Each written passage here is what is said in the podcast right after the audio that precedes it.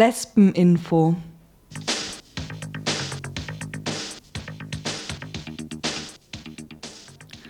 Kadınlardan ve lezbiyenlerden informasyonlar. Informativo de mujeres y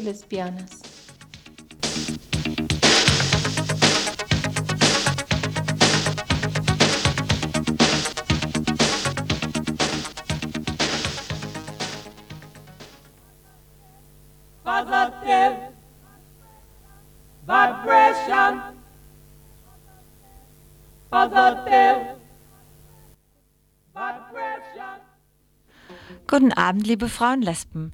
Jetzt kommt wieder das Frauenlesben-Info für eine Stunde. Und damit der Abend nicht ganz so grau beginnt, spielen wir erstmal das Lied Positive Vibrations für euch. Unter der Nummer 31028 könnt ihr uns auch gerne anrufen, wenn ihr Anmerkungen oder Bemerkungen habt oder uns einfach etwas sagen wollt.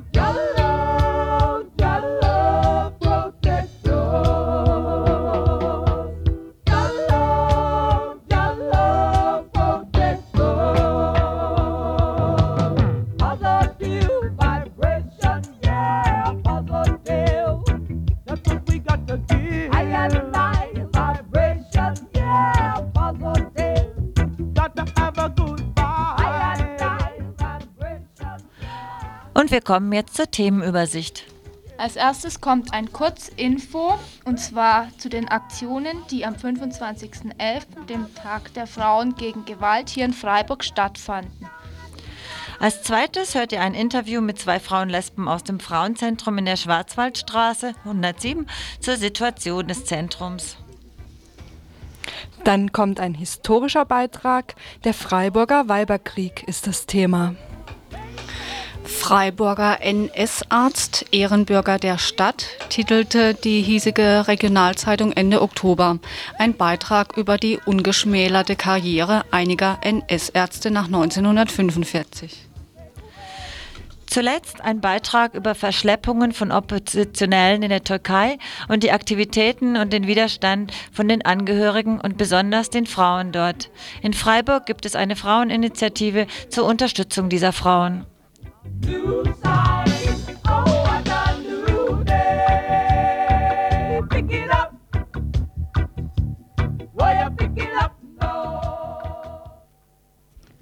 Zum Internationalen Tag gegen Gewalt gegen Frauen am 25. November gab es in Freiburg zwei Aktionen, die uns bekannt wurden.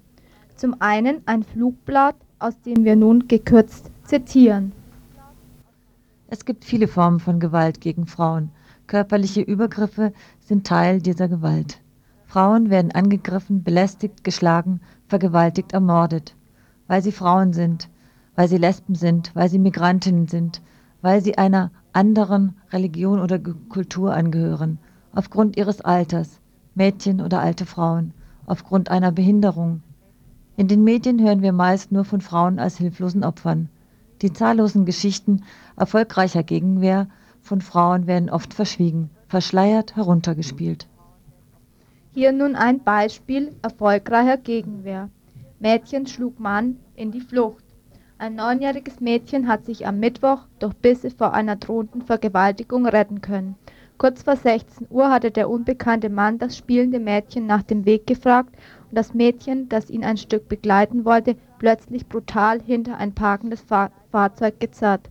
Als der Unbekannte dem Mädchen den Mund zuhalten wollte, biss sie kräftig zu und konnte sich so befreien. Der Mann flüchtete mit deutlichen Bisswunden an beiden Händen. Auf dem Flugblatt gibt es noch mehrere Beispiele von Gegenwehr. Und es endet, oft wird uns empfohlen, stillzuhalten, aber Frauen, die sich nicht wehren, haben zu 100 Prozent keinen Erfolg. Mehrere Studien und Statistiken stimmen darin überein, dass ca. 68 Prozent der Frauen, die sich durch Schreien, Verblüffen, Wegrennen, das ist leichte Gegenwehr, werten, haben sich erfolgreich aus einem Angriff befreit. Ca. 84 Prozent der Frauen, die sich massiv zur Wehr setzten, das ist Schlagen, Treten, mit Gegenständen werfen, konnten sich aus gefährlichen Situationen befreien. Nicht körperliche Fitness und Kampfsporterfahrungen geben den Ausschlag, sondern der Wille und die Entscheidung, sich zu wehren. Selbstverteidigung ist 90% Einstellung und 10% Technik. Frauen, Mädchen, Lesben, seid's euch wert, dass ihr euch wehrt. Das Flugblatt gab es übrigens in mehreren Sprachen übersetzt. Es gab in Freiburg auch eine weitere Aktion von Frauen Lesben zum 25.11. Es wurden Plakate äh, geklebt mit dem Text Keine Abschiebung nach Bosnien und nach nirgendwo.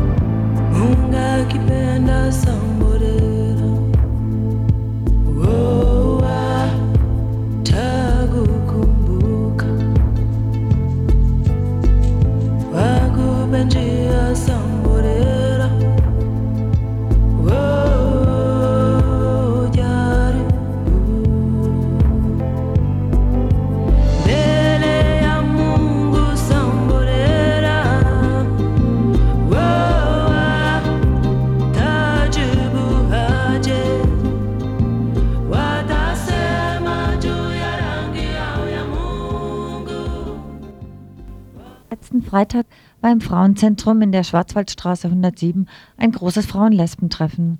Um eine Bilanz und Perspektiven des Frauenzentrums ging es dabei. Es wurde von Frauen-Lesben einerseits herausgestellt, wie viel Initiative, wie viel Engagement in unbezahlter Arbeit gemacht wurden.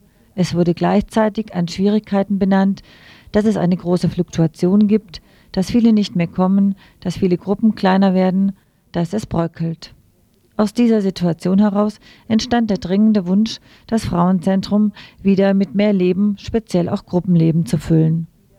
Zurzeit treffen sich im Frauenzentrum in der Schwarzwaldstraße folgende Gruppen. BIF, das ist äh, Beratung und Information von Frauen für Frauen, das Lesbentelefon mit Coming-out-Gruppen, der Notruf für vergewaltigte Frauen, eine Bibliothek, eine Gruppe für ältere Lesben, das Organisationsplenum und verschiedene Gruppen zur Körperarbeit. Ihr hört jetzt ein Interview mit zwei Frauenlesben aus dem Frauenzentrum. Zunächst eine etwas provokante Frage. Ist ein Frauenzentrum heute überhaupt noch aktuell und notwendig? Ja, klar ist ein Frauenzentrum notwendig. Es ist einfach ein Dach, was viele Frauengruppen und Einzelfrauen, Lesben zusammenbringen kann und was ja auch entsprechend genutzt wird. Und es ist ein Raum, wo autonome Frauen-Lesben-Politik laufen kann. Und ich denke, ähm, es gibt zwar jetzt verschiedene Frauen- und Lesbenräume in ganz Freiburg verteilt, aber das sind ganz spezielle Räume, zum Beispiel von einzelnen Projekten wie Frauen-Mädchen-Gesundheitszentrum oder Wildwasser, die eine bestimmte Arbeit machen und wo die Räume auch festgelegt sind. Und ein Frauenzentrum, da können verschiedene Gruppen und Frauen das mit ihren unterschiedlichen Anliegen und Ideen füllen. Wir denken nicht nur, dass es nötig, sondern auch sehr wertvoll ist in diesen Zeiten, wo allenthalben Zuschüsse gekürzt werden und Frauenräume verloren gehen, dass es diese Räume gibt und dass sie in der Art, wie es gerade beschrieben wurde, genutzt werden können. Wie würdet ihr denn den politischen Standort von dem Frauenzentrum beschreiben oder wie wollt ihr den haben? Also das Frauenzentrum ist ja was, was sich aus einer feministischen Frauen- und Lesbenbewegung entwickelt hat. Und das ist für mich nach wie vor Inhalt und, und Standpunkt vom Zentrum, dass eben feministische Gruppen dieses Zentrum mit Leben und Inhalten füllen. Ja, und da das Frauenzentrum so ein offener Raum auch ist, ist es auch eine Möglichkeit, so ein, einen Ort zu bieten für Vernetzung unter verschiedenen Frauen- und Lesbengruppen. Und ich finde es wichtig, also da diese, äh, da dort ganz verschiedene Gruppen und ähm, dadurch auch verschiedene Frauen zusammenkommen, ist auch eine gute Möglichkeit, ist auch immer wieder zu diskutieren oder sich über Konzepte oder eben jetzt, was die Politik des Frauenzentrums ist, klar zu werden. Und das finde ich auch einen ganz wichtigen Aspekt bei diesem Frauenzentrum.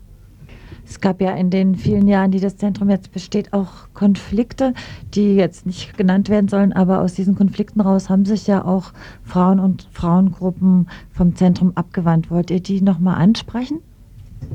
Ja, ich möchte auf jeden Fall diese Frauen nochmal ansprechen einfach auch in diesem Zusammenhang, wo über, überall ähm, Frauenprojekte auch wieder dicht machen oder sich verändern in sehr institutionalisierte Politik und Arbeitsformen, ähm, ja, stelle ich in Frage, oder auch wo, wo Frauenbewegung rückläufig ist, so stelle ich einfach in Frage äh, diese Dezentralisierung und ähm, Vereinzelung und ja, hätte einfach gern, dass Frauen und Lesben wieder diesen Rahmen und diesen Raum nützen, um das mit einer Gemeinsamkeit und mit einer Kraft auch wieder und mit Ideen und Lebendigkeit und Lust zu füllen. Ich war schon einige Mal im Frauenzentrum sehr positiv überrascht, dass es immer wieder so für viele Frauen Neuanfänge gab und immer wieder Frauen gab, die in dem Raum was gesehen haben. Und ich würde mir einfach wünschen, dass das weiterhin so bleibt. Wenn jetzt Frauen äh, Lesben kommen oder Frauen-Lesben-Gruppen, ähm, können die dann einfach mitmachen und wenn ja, was können sie da machen im Zentrum?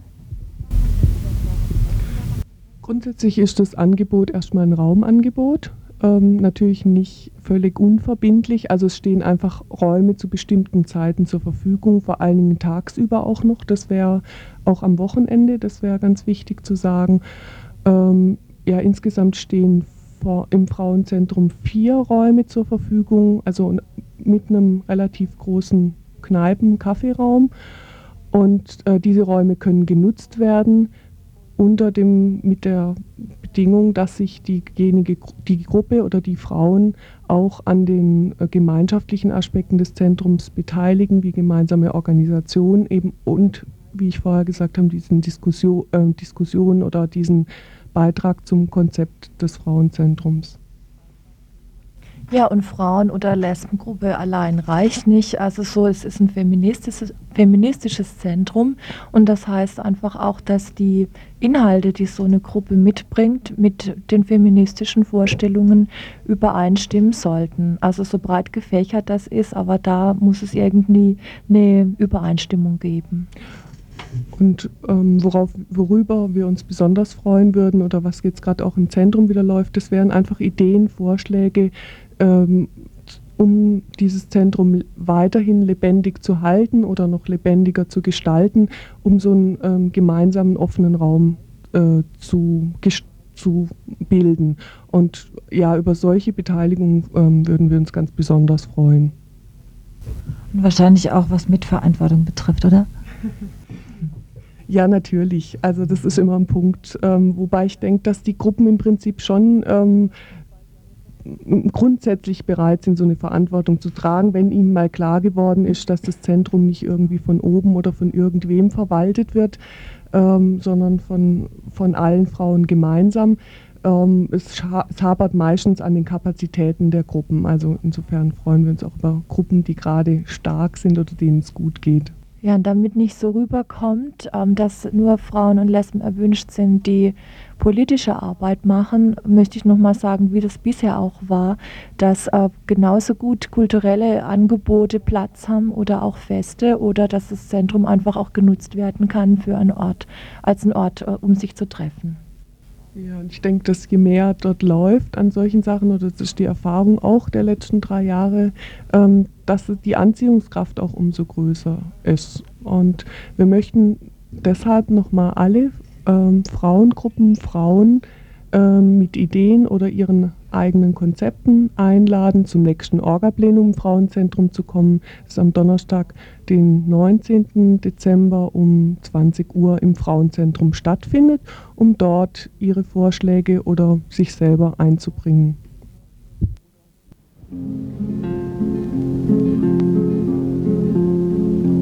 Frauen kennt ihr schon das Neueste, was sich tut in unserer Stadt haben jetzt ein Frauenzentrum, Isolierung haben wir satt. Frauen tun sich jetzt zusammen, denken endlich mal an sich, wollen nicht mehr länger dienen, handeln ist erforderlich. Haben Sie schon gehört, es gibt ein Zentrum, haben Sie schon gehört, jetzt geht es los.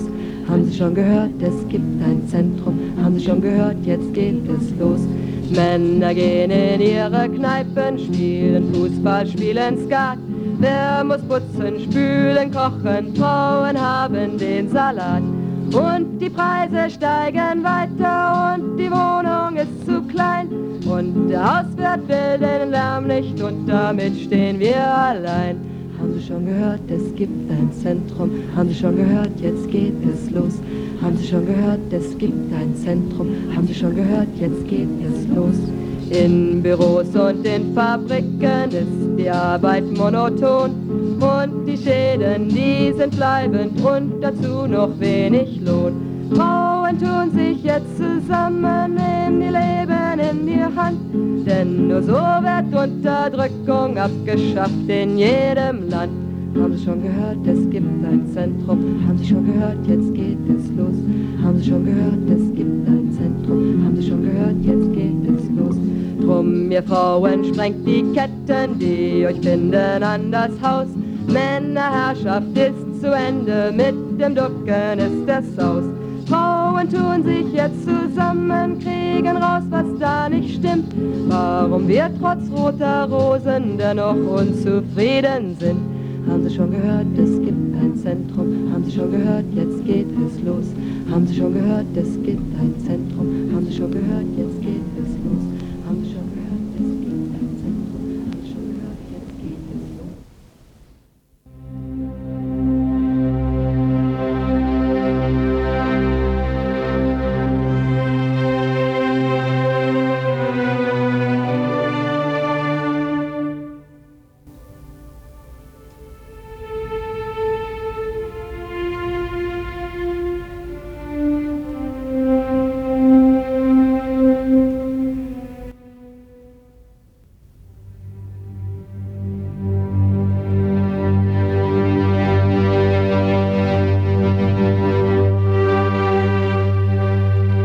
Wir schreiben das Jahr 1756. Freiburg gehört zu Vorderösterreich.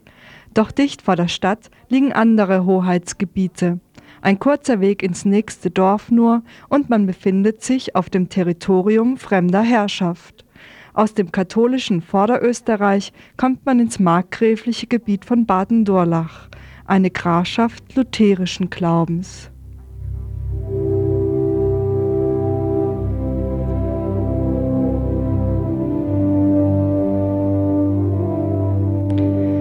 Wie dem auch sei, zwischen den Hoheitsgebieten gibt es haufenweise Kompetenzstreitigkeiten.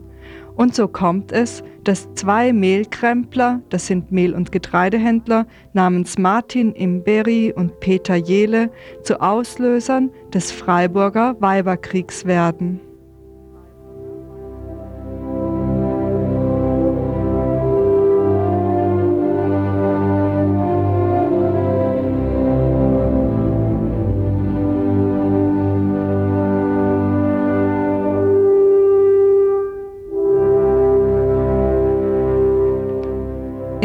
Februar 1756 sind die beiden unterwegs von Freiburg nach Heuweiler. Unterwegs weichen sie ein Stück vom Weg ab, um einen Hasen zu jagen. Dabei geraten sie im Unterholz vom vorderösterreichischen ins markgräfliche Gebiet, werden der Wilderei verdächtigt und, und obwohl selbst nur mit Stöcken bewaffnet, mit Schrotkugeln ins Bein geschossen.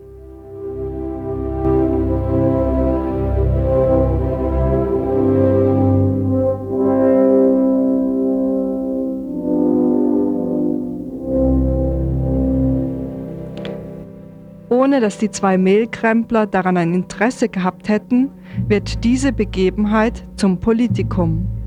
Nach einem monatelangen Behördenschriftwechsel werden die zwei am 16. August 1757 festgenommen und ins Gefängnis, dem sogenannten Turm, in der Freiburger Turmstraße gebracht.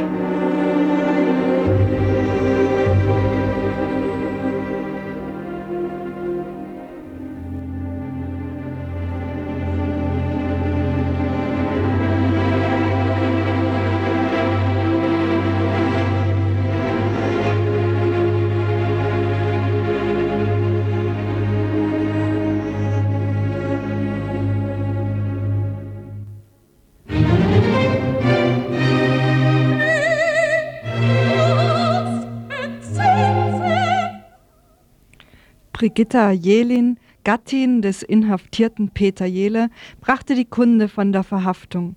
Innerhalb weniger Stunden rottete sich eine große Menschenmenge vor dem Rathaus zusammen und verlangte die Freilassung der Inhaftierten. In den Akten ist zu lesen, Es vergrößerte sich die Rotte, sogar die Weiber liefen haufenweise herzu, und das in den ausgelassensten, ehrenrührigen und schuldige Achtung vergessenden Ausdrücken bestehende unvernünftige Geschrei nahm der Gestalten überhand, dass nichts mehr möglich war.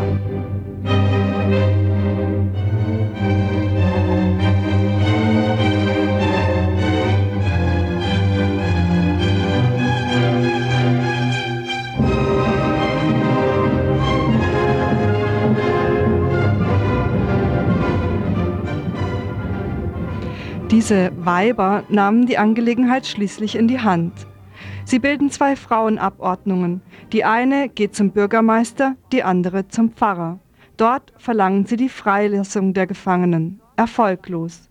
Der Bürgermeister will beobachtet haben, dass sich die zwei Weibergruppen danach wieder trafen und sich kurz verständigten. Eine Gruppe sei dann zum Fischmarkt gelaufen, das ist der heutige Bertholdsbrunnen. Die anderen hätten Instrumente geholt. Plötzlich geht alles sehr schnell. Auf dem Franziskanerplatz und in den umliegenden Gassen wird es immer lauter. Von überall her schwärmen Frauen herbei, die auf eiserne Ofentüren und auf Bleche schlagen. Eine Marsch ertönt. Irgendjemand hat ein Zeichen gegeben und wie auf Verabredung sind plötzlich genügend Frauen und Männer zur Stelle, um den Turm aufzubrechen. Und damit beginnt der letzte und dramatischste Akt des Weiberkrieges. Die Anna-Maria Baumännin, 38 Jahre alt, soll mit einem Topfdeckel das Zeichen zum Sturm auf den Turm gegeben haben. Sie selbst sagt im späteren Verhör allerdings aus, rein zufällig sei sie vorbeigekommen, eine habe ihr den Deckel gegeben und gesagt, sie solle draufschlagen, da habe sie halt draufgeschlagen. Natürlich hätte sie das nie gemacht, wenn sie gewusst hätte, was dies auslöse. Maria Anna von Felsen-Blühe, begeisterte Zeitgenössin und Chronistin, beschreibt die nun folgenden Geschehnisse folgendermaßen. Unsere Bürgerinnen verwandeln sich für eine Zeit in Amazonen und Kriegerinnen, bewaffnet von Kopf bis Fuß. Axt, Spieß, Sichel, Säbel, Gewehr, Pistolen. Jedes Mittel ist ihnen recht. Nichts scheint ihnen ungebührlich. Eine unter ihnen setzt sich an ihre Spitze, gibt genaue Anweisungen und führt die kriegerische Truppe direkt zum Stadtgefängnis. Nachdem sie in allen Straßen Posten aufgestellt und Anweisungen an die vorgerückten Garten erteilt hat, all denen, die kommen und sie erkennen könnten, Salz in die Augen zu streuen.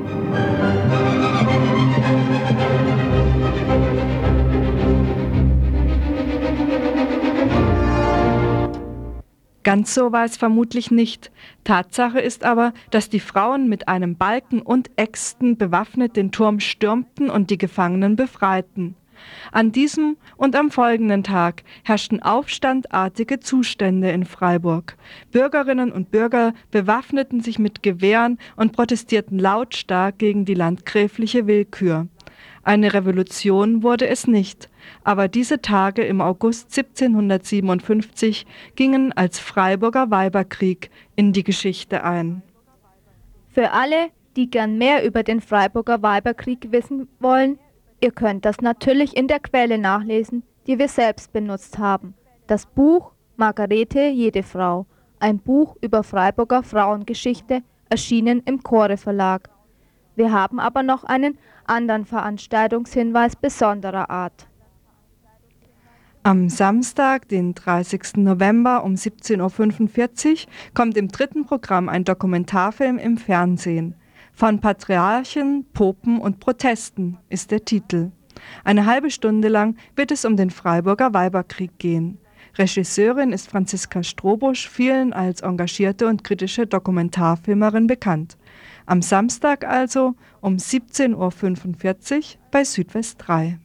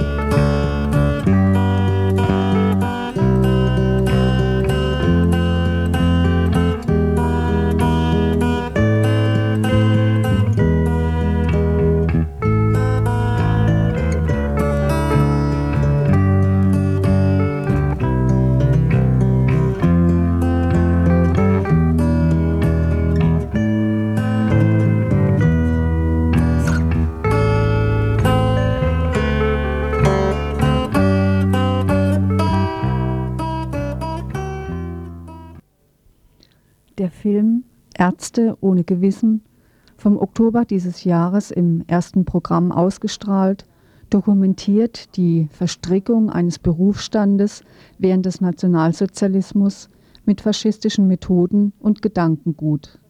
Mord und Quälereien, zum Beispiel an KZ-Häftlingen, Menschenversuche für eine kriegswichtige Wissenschaft.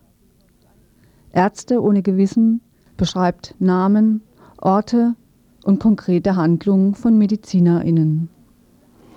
Auch Südbaden mit einigen medizinischen Koryphäen wird genannt, zum Beispiel der Freiburger Professor Paul Uhlenhuth, der während des Faschismus sogenannte medizinische Versuche an Kriegsgefangenen beantragte und durchführte. Noch im August 1944 beantragte Uhlenhuth Häftlinge für Immunisierungsversuche. Die brutalen Experimente waren Teil einer kriegswichtigen Forschung. Außerdem unterschrieb Uhlenhuth 1933 den Rausschmiss jüdischer Kollegen aus der Uni Freiburg.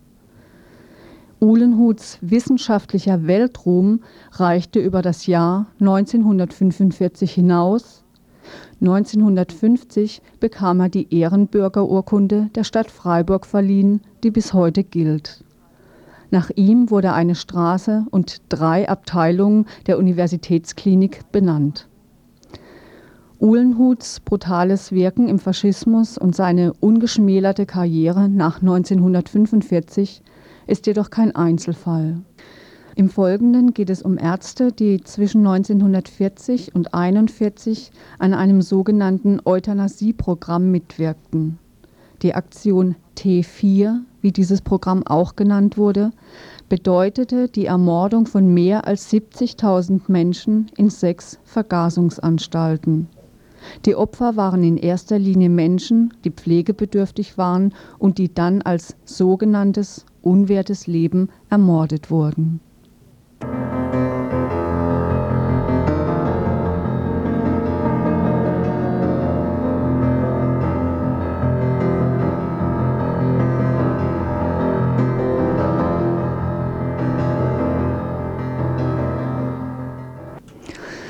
Beispiel Dr. Aquilin Ulrich. Ulrich ist Mitglied im Nationalsozialistischen Deutschen Studentenbund und studiert Mitte der 30er Jahre in Freiburg Medizin. Dort lernt er seinen Kommilitonen Heinrich Bunke kennen. Nach einem abgekürzten Staatsexamen erhält Ulrich die Notabprobation als Arzt. 1940 wird er für mehrere Monate der stellvertretende Leiter der Vergasungsanstalt Brandenburg. Nach Kriegsende gerät Ulrich in US-amerikanische Gefangenschaft, der er sich durch Flucht entziehen kann. 1949 kommt er mit einem ehemaligen Universitätslehrer in Verbindung, der ihn als Assistenten an einer Stuttgarter Klinik vermittelt. In den folgenden Jahren wird Ulrich niedergelassener Facharzt für sogenannte Frauenkrankheiten und Belegarzt einer Stuttgarter Klinik. Fast zehn Jahre später wird er in Untersuchungshaft genommen und nach 20 Tagen gegen Auflage wieder entlassen. Ulrich, geständig an der Vergasung mitgewirkt zu haben, kann weiter seinen Arztberuf ausüben.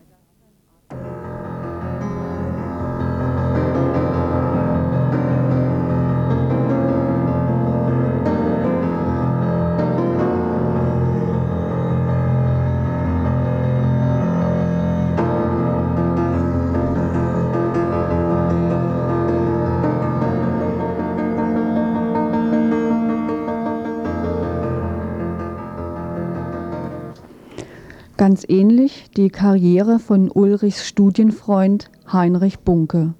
Auch Bunke arbeitete in der Vergasungsanstalt Brandenburg und berichtete später, dass Kinder im Alter von 8 bis 14 Jahren vergast wurden. Bunke schrieb Psychiatrieanstalten an und verschickte Transportlisten mit den Namen der zur Tötung bestimmten Patientinnen, die dann in die Vergasungsanstalt verschleppt und ermordet wurden. Bunke, der lieber vom Duschraum statt von Gaskammer redet und lieber einschläfern als morden sagt, wurde nach Kriegsende von britischen Truppen als Lagerarzt beschäftigt. Später wird er selbstständiger Facharzt für sogenannte Frauenkrankheiten. Im April 1962 wird Bunke in seiner Wohnung festgenommen. Sieben Tage später ist er gegen Auflage wieder auf freiem Fuß. Auch er kann weiterhin praktizieren.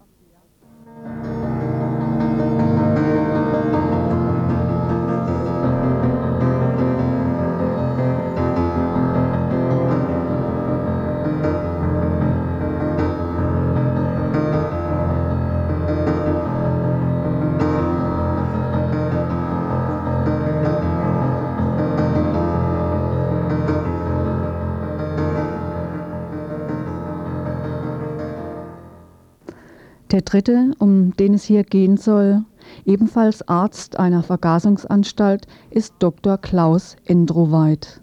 Endroweit promovierte 1941 am Rassenhygienischen Institut in Würzburg und arbeitet zeitweise in der Vergasungsanstalt Sonnenstein bei Dresden. Innerhalb eines Jahres wurden dort 13.720 Kranke und anschließend KZ-Häftlinge vergast. Endroweit will in der Zeit, in der er dort war, keinen einzigen Toten gesehen haben. Ab Juli 1946 lässt er sich als praktischer Arzt am Harz nieder. Zum Zeitpunkt seiner Festnahme war er Vorstand der Bezirksstelle der Kassenärztlichen Vereinigung und der Ärztekammer in Hildesheim.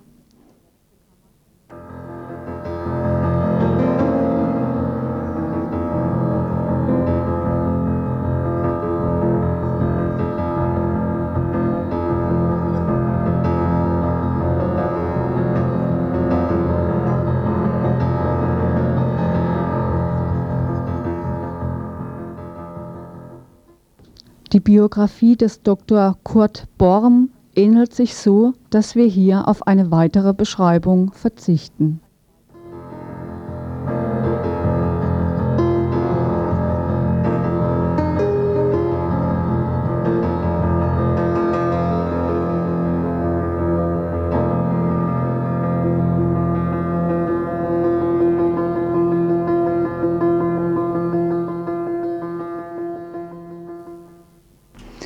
Am 3. Oktober 1966 stehen Ulrich, Bunke und Endroweit zum ersten Mal vor dem Landgericht Frankfurt. Sieben Monate später wird das Urteil gesprochen. Es wurde festgestellt, dass in den Vergasungsanstalten Massentötungen stattgefunden haben und dass dafür keinerlei Rechtfertigungsgründe wie Gnadentod oder Euthanasie geltend gemacht werden können. Im Urteil heißt es Zitat Da die Beihilfe der einzelnen Angeklagten in ihrem gesamten Verhalten liegt und deshalb als einheitliche Tat im natürlichen Sinn erscheint, hat der Angeklagte Dr. Ulrich demnach Beihilfe zur Ermordung von mindestens 1815 Geisteskranken geleistet, davon in mindestens 210 Fällen durch eigenhändige Tötung. Der Angeklagte Dr. Bunker hat Beihilfe zur Ermordung von mindestens 4.950 Geisteskranken geleistet und der Angeklagte Dr. Endroweit Beihilfe zur Ermordung von mindestens 2.250 Geisteskranken. Und dennoch werden alle drei freigesprochen. Begründung, Zitat des Urteils. Die Angeklagten haben jedoch nicht schuldhaft gehandelt. Es fehlt ihnen das Bewusstsein der Rechtswidrigkeit. Sie haben das Unerlaubte ihres Tuns nicht erkannt und in einem unvermeidbaren Verbotsirrtum gehandelt.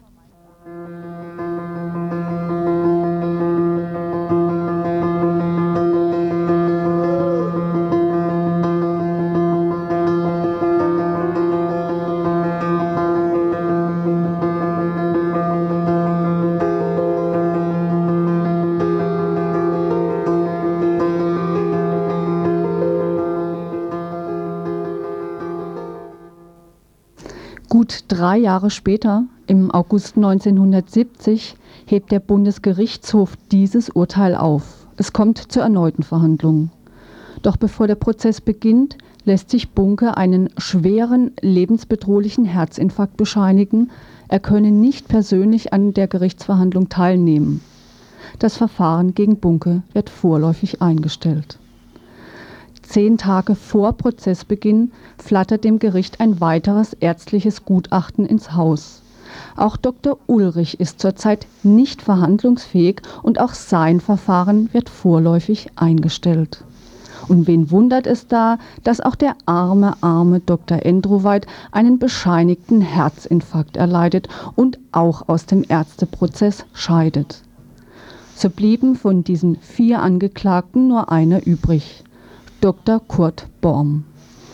Seine Kollegen werden es bedauert haben, krank geworden zu sein. Borm wurde am 6. Juni 1972, fast genau zehn Jahre nach seiner Verhaftung, freigesprochen. Borm habe zwar, Zitat, objektive Beihilfe zur Tötung von mindestens 6.652 Geisteskranken geleistet, jedoch nicht nachweisbar schuldhaft gehandelt, da ihm unwiderlegbar das Bewusstsein der Rechtswidrigkeit seines Tuns gefehlt habe.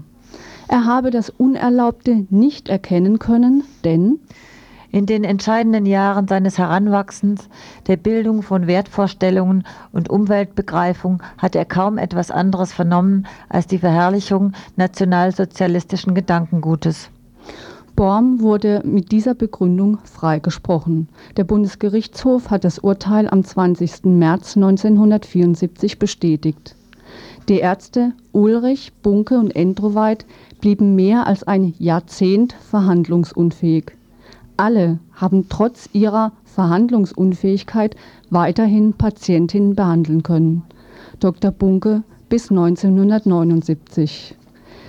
Nach diesem Urteil steht es dem Professor Uhlenhut allemal zu, Ehrenbürger der Stadt Freiburg zu sein und zu bleiben, oder?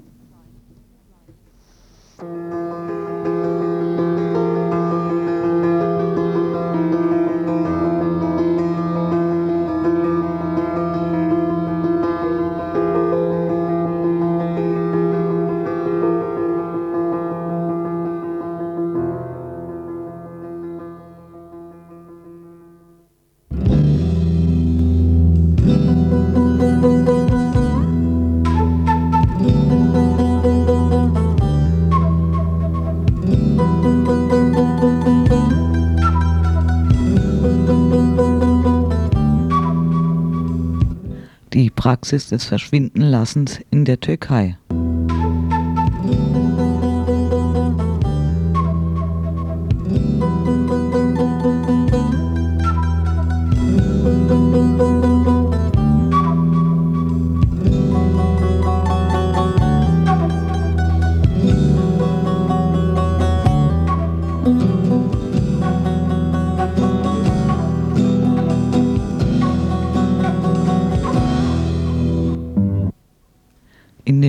Kurdischen Regionen in der Türkei gehört das Verschwindenlassen von Oppositionellen schon seit Jahren zum Terror des türkischen Staates. Der Vorgang ist immer gleich. Menschen werden festgenommen, ihre Festnahme wird von der Polizei bzw. vom Militär geleugnet und dann verschwinden gelassen in der Haft. Die Zahl der Verschwundenen hat in der Türkei in den letzten beiden Jahren enorm zugenommen. Der Menschenrechtsverein gibt für das Jahr 1994 eine Zahl von 299 verschwundenen Personen an. Von Januar bis September 1995 waren es 158 verschwundene Personen. Jeden Tag verschwinden hier Menschen, berichten die Angehörigen von Verschwundenen.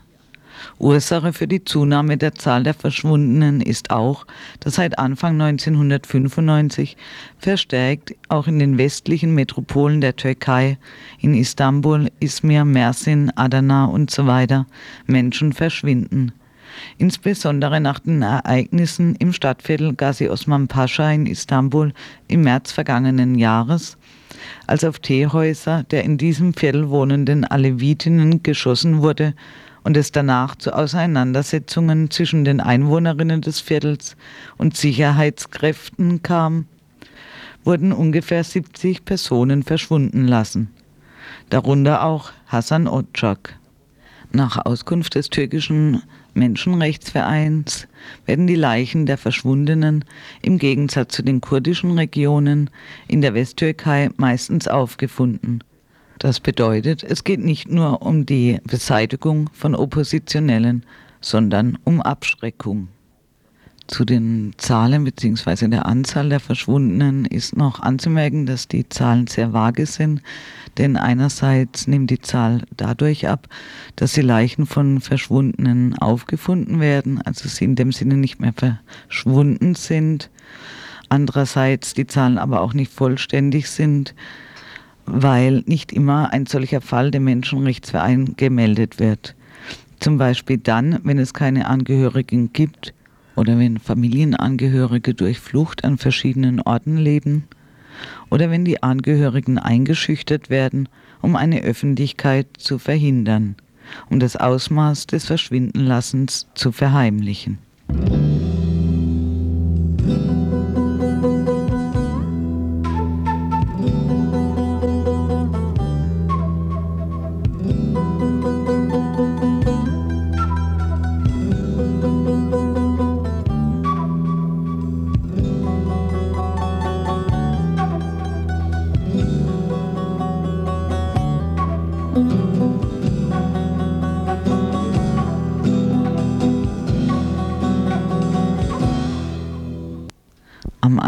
21. März letzten Jahres ist, ist in der Türkei Hasan Ocak in der Haft verschwunden. Das heißt, er wurde festgenommen, was aber keine Behörde bestätigte. Ab diesem Zeitpunkt war keine Nachricht mehr von ihm zu erhalten. Er war verschwunden. Die Familie Hasan Ocaks machte diese Vorgänge öffentlich. Das war und ist der einzige Weg, gegen die Praxis des Verschwindenlassens zu kämpfen – und diesen Weg zu gehen, ist angesichts des Bemühens der Behörden und Sicherheitskräfte um Schweigen, angesichts der in der Türkei herrschenden Repression nicht einfach. Eine der Aktivitäten, die die Familie Hasan Otschaks initiierte, war eine wöchentlich stattfindende Mahnwache vor dem Galatasaray-Gymnasium in Istanbul. Diese Mahnwache, die zum ersten Mal Anfang Juni 1995 durchgeführt wurde, findet bis heute statt. Die Mahnwachen werden getragen von Angehörigen der Verschwundenen, vom Menschenrechtsverein, von verschiedenen demokratischen Parteien und Organisationen. Sie orientieren sich an dem Vorbild der Mujeres de Blasio de Mayo in Argentinien, die sich in den 80er Jahren gegen die Praxis des Verschwindenlassens in ihrem Land organisierten.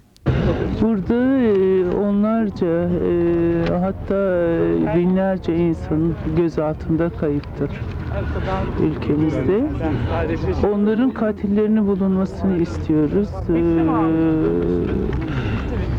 O insanların nerede olduğunu öğrenmek istiyoruz. Ve kaybedilenler bulunsun. öldürdülerse cesetlerini istiyoruz. Hier verschwinden Dutzende, Jahrhunderte Menschen in der Haft, in hier in unserem Land. Wir wollen, dass man die Mörder dieser Menschen ausfindig macht. Wir wollen wissen, wo sind die Menschen?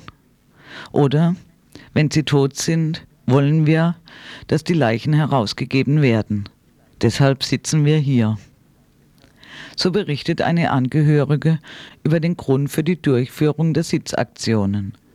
Jeden Samstag versammeln sich ungefähr 50 Personen vor dem Galatasaray-Gymnasium, das an einer belebten Einkaufsstraße in Istanbul liegt. Die Leute sitzen auf dem Boden und halten Bilder von verschwundenen Angehörigen und Plakate mit der Aufschrift hoch. Die Verschwundenen sollen gefunden werden. Rote Nelken werden verteilt. Jede Woche wird das Schicksal eines oder einer Verschwundenen öffentlich gemacht, wird versucht, das Schweigen zu brechen und Nachforschungen über das Schicksal der Verschwundenen angestellt. Yavrum sen üzülme ettiğin yeter. Verdiğin mücadele yeter. Ektiğin tohumlar her yerde biter. Her yerde biter Karakol yoluna gider ağlarım Gider ağlarım Die Angehörigenbewegung in der Türkei ist eine wichtige Plattform, in der sich oppositionelle Stimmen artikulieren können. Die Angehörigen kommen aus verschiedenen Schichten der türkischen Bevölkerung, aus unterschiedlichen ethnischen Gruppen und die Teilnahme von Frauen ist hoch. Insofern ist ihre Bedeutung als Sammlung sozialen, politischen Protestes groß wie infolgedessen das Bemühen des türkischen Staates, diese Bewegung zu unterdrücken. So werden auch die Sitzaktionen der Angehörigen der Verschwundenen oft von den Sicherheitskräften angegriffen.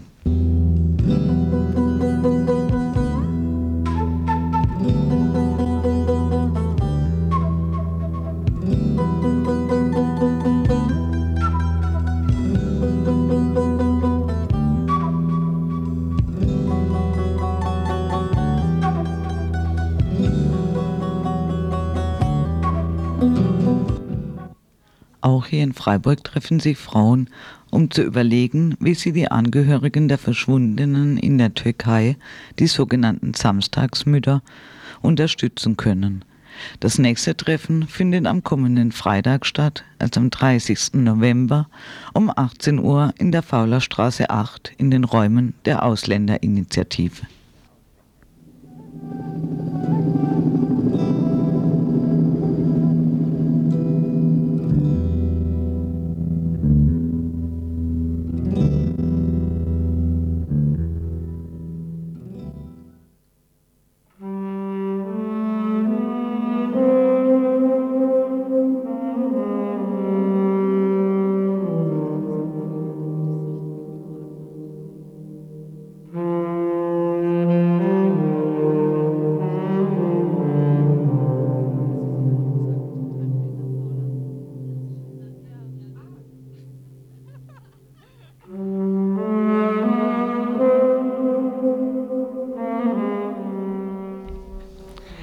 Ja, und jetzt kommen wir zu den Veranstaltungshinweisen.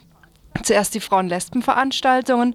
Am Montag, den 2. Dezember, finden im Frauenmädchen-Gesundheitszentrum in der Erbprinzenstraße 14 zwei Veranstaltungen statt. Und zwar eine Veranstaltung zum Thema Jenseits von Pille und Spirale. Da geht es um Verhütungsmittel. Ähm, kostet 10 Mark. Und die zweite, eine Gruppenberatung zum Thema Menstruationsbeschwerden. Ähm, die kostet 30 Mark. Beide Veranstaltungen beginnen um 20 Uhr, wie gesagt, im Frauenmädchen-Gesundheitszentrum in der Erbprinzenstraße 14.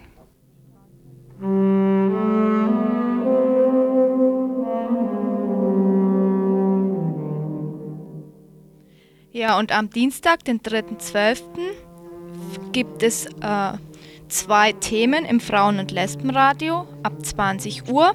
Und das erste Thema geht über eine amerikanische Frauen-Football-Gruppe, die Buccaneer Ladies. Und das zweite über eine Bremer Rapperin, Darcha Morlu. Jetzt kommen die gemischten Veranstaltungen. Am Freitag, den 29.11. ist lesbisch-schwule Infokneipe Muse Fritz anlässlich des Welt-Aids-Tages ab 21 Uhr.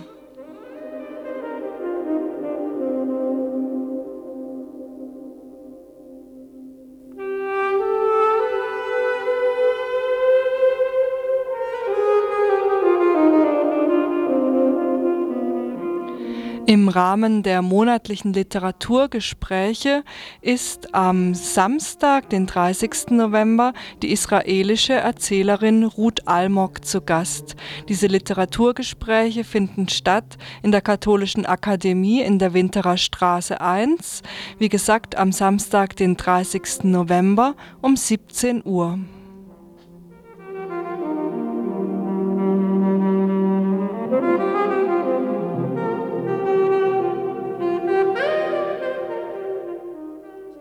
Am Sonntag, den 1. Dezember, findet von 14 bis 16 Uhr eine Menschenkette statt gegen die B31 Ost neu. Und zwar wird die Menschenkette vom Konrad-Günther-Park über die Schützenallee, Schwarzwaldstraße, Leo-Wohlleb-Straße, Schwabentorring, Salzstraße, Kaiser-Josef-Straße bis zum Regierungspräsidium gehen, also am Sonntag, den 1. Dezember von 14 Uhr an.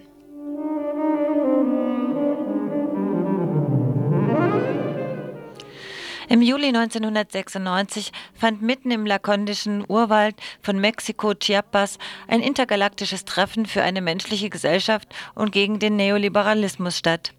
Von diesem Treffen, wie es weitergeht und der Situation jetzt in Chiapas berichtet eine Teilnehmerin dieses Kongresses am Sonntag, den 1. Dezember 1996 um 20 Uhr im Strandcafé in der Adlerstraße 12.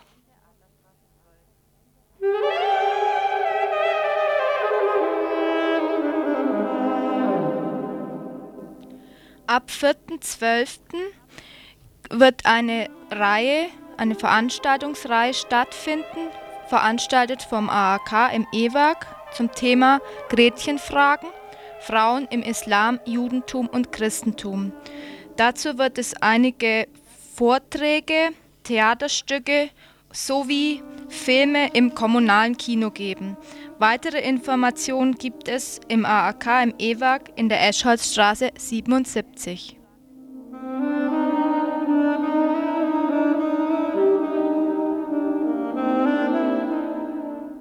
So, und jetzt zum Schluss noch kein Veranstaltungshinweis, sondern ein Aufruf vom Feministischen Archiv. Und zwar lautet er folgendermaßen, das Feministische Archiv plant zu seinem zehnjährigen Bestehen im April 97 eine Ausstellung zur Walpurgisnacht.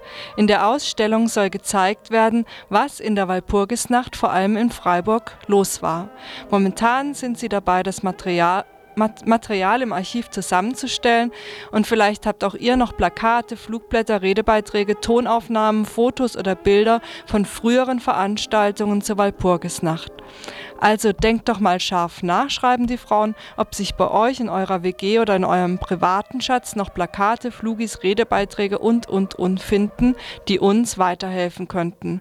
Falls ihr euch selber nicht davon trennen wollt, wäre es toll, wenn ihr es uns leihweise zur Verfügung stellen könntet. Ihr könnt euch melden im feministischen Archiv. Die Telefonnummer vom Archiv ist 33 67 6. Ich sage sie nochmal, 33676. Oder ihr könnt sie direkt dort vorbeibringen, eure Schätze, in die Adlerstraße 12, Feministisches Archiv, Adlerstraße 12.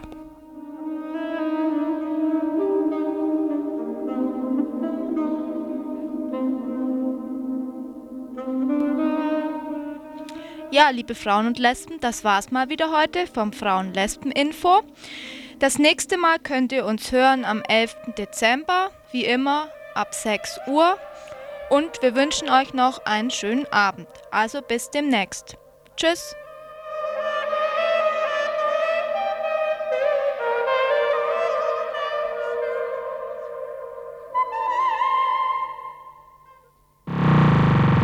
Jetzt seid ihr dran.